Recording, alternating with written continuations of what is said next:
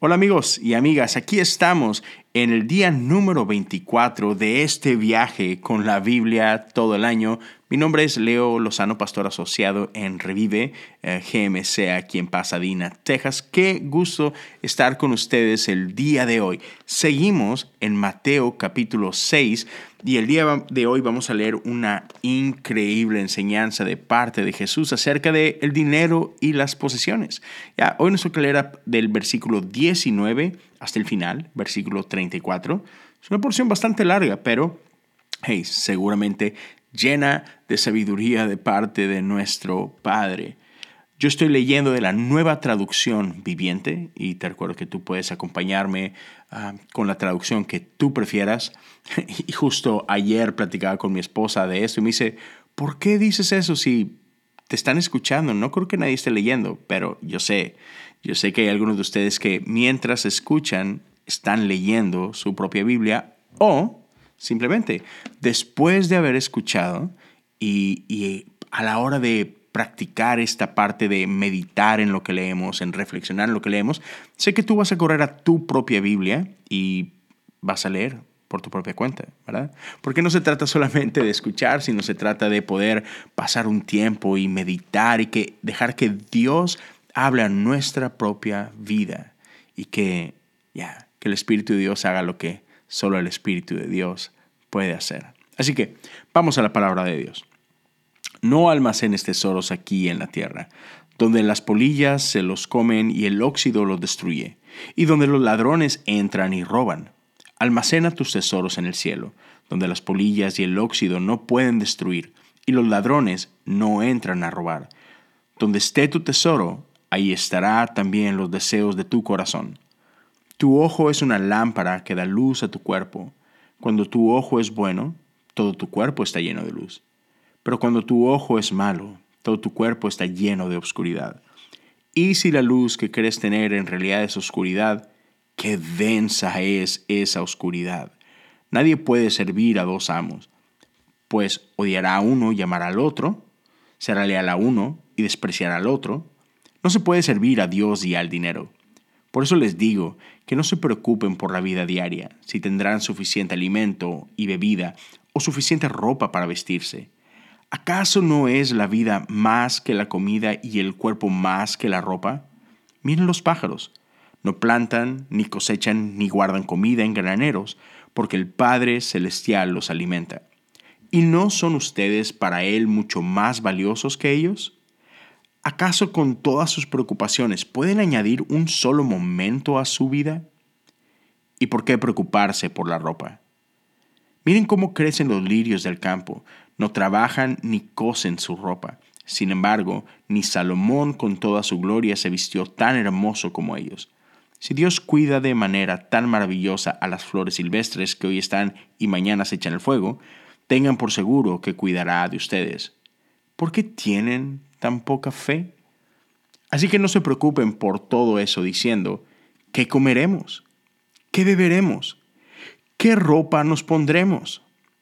Esas cosas dominan el pensamiento de los incrédulos, pero su Padre Celestial ya conoce todas sus necesidades.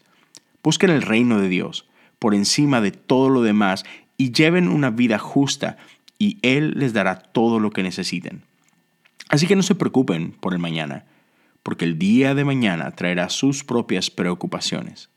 Los problemas del día de hoy son suficientes por hoy. Es la palabra de Dios para el pueblo de Dios y damos gracias a Dios por su palabra. Wow. Tenemos demasiado en lo que podemos reflexionar el día de hoy. Y en serio, te invito, pasa un tiempo en esto y, y deja que el Espíritu de Dios hable a tu vida, porque seguramente Él puede resaltar algo diferente de lo que resalta en mi corazón. Y, lo que Dios pone en mi corazón esta mañana, eh, y espero que pueda ser bendición para ti, es simplemente en cómo Él nos invita a confiar en Él. Es fácil preocuparnos por las cosas materiales. Digo, eh, es el mundo en el que vivimos, ¿no es cierto? Vivimos en un mundo real donde hay que comer, donde hay que vestirnos, donde hay cuentas que pagar. Son necesidades bastante reales. Y claro que podemos hacer nuestra parte. Dios nos ha dado la fuerza y la habilidad para, para trabajar, para salir a, buscar el pan, ¿no? Pero a final del día, creo que esta es una invitación a nuestra dependencia completa en Él, a confiar de que al final del día lo que podemos obtener no es solamente por una cuestión de, meritocracia, para tirar una, una palabrita que está ahí medio de moda en estos tiempos, ¿no? Sino que, ya, podemos hacer lo mejor que está en nuestras manos, pero al final del día Dios tiene cuidado de nosotros y somos importantes para Dios. Y nuestra provisión viene de Él. Y podemos descansar en eso. Otra vez, no se trata que te tires a la hamaca, es haz lo que tú has sido llamado a hacer. Pero al final del día puedes confiar de que tu Padre tiene buen cuidado de ti. Entonces, ya, descansemos en nuestro Dios, demos gracias por lo que Dios hace con nosotros, por nosotros y a través de nosotros. Y, te dejo con este último pasaje, verso 33. Por encima de todo lo demás, lleven una vida justa y Él les dará todo lo que necesiten. Busquen el reino de Dios por encima de todo lo demás, dice el pasaje completo. Así que no se preocupen por el mañana. El día de mañana trae sus propias preocupaciones. Los problemas de hoy son suficientes para el día de hoy y podemos descansar en la bondad de nuestro Padre.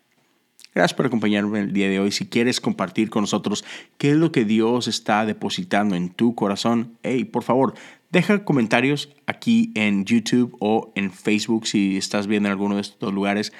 Si estás escuchándolo simplemente en Spotify o en Apple Podcasts, hey, te invito a que te conectes con nuestras redes sociales. En Instagram puedes encontrarnos como Revive GMC y te invito a que subas una story, etiqueta a nuestra iglesia y déjanos ahí una frasecita. ¿Qué es lo que Dios habló para ti? Si alguien quiere conectar conmigo, también me encuentras en Instagram como Leo Lozano HU.